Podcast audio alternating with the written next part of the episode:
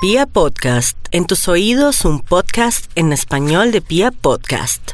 60 segundos de lo inaudito.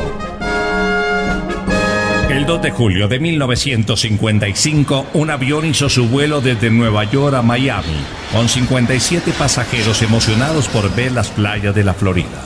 El despegue del avión fue sin inconvenientes, pero tres horas después, cuando el avión tenía que llegar a su destino, simplemente desapareció de los radares.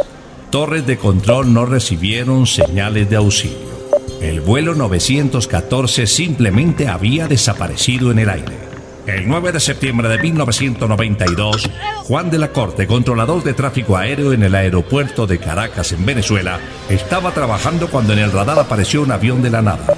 A medida que el avión se acercaba pudieron darse cuenta que era muy antiguo. Un avión McDonnell Douglas DC-4, aún con hélices en lugar de turbinas modernas. El piloto de la aeronave dijo que su vuelo era el 914 y estaba programado para aterrizar en el aeropuerto de Miami a las 9 y 45 de la mañana del día 2 de julio de 1955, es decir, 37 años atrás. Juan le dijo al piloto, ¿sabes que hoy es 21 de mayo de 1992, el piloto reaccionó confundido y sin esperar autorización alguna, corrió hacia el avión y despegó. Minutos después desapareció del radar.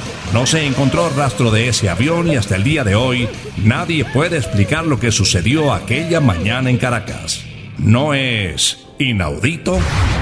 Hemos presentado 60 segundos de lo inaudito.